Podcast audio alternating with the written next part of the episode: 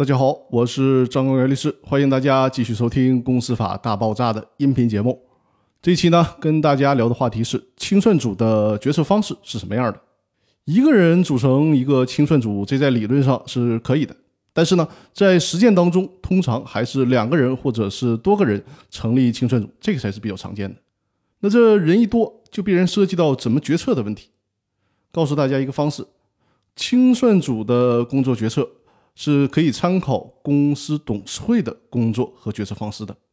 如果公司章程事先对清算组的工作决策有安排，那么就按照公司章程进行。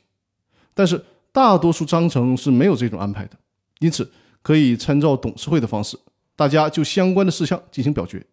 其实这也是对清算组成员自己的保护。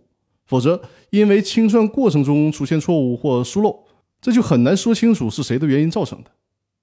清算组成员实行一人一票，由全体清算组成员过半数通过方可作出。表决通过以后呢，由清算组的成员或者是清算组负责人进行执行。以上呢就是清算组的决策方式。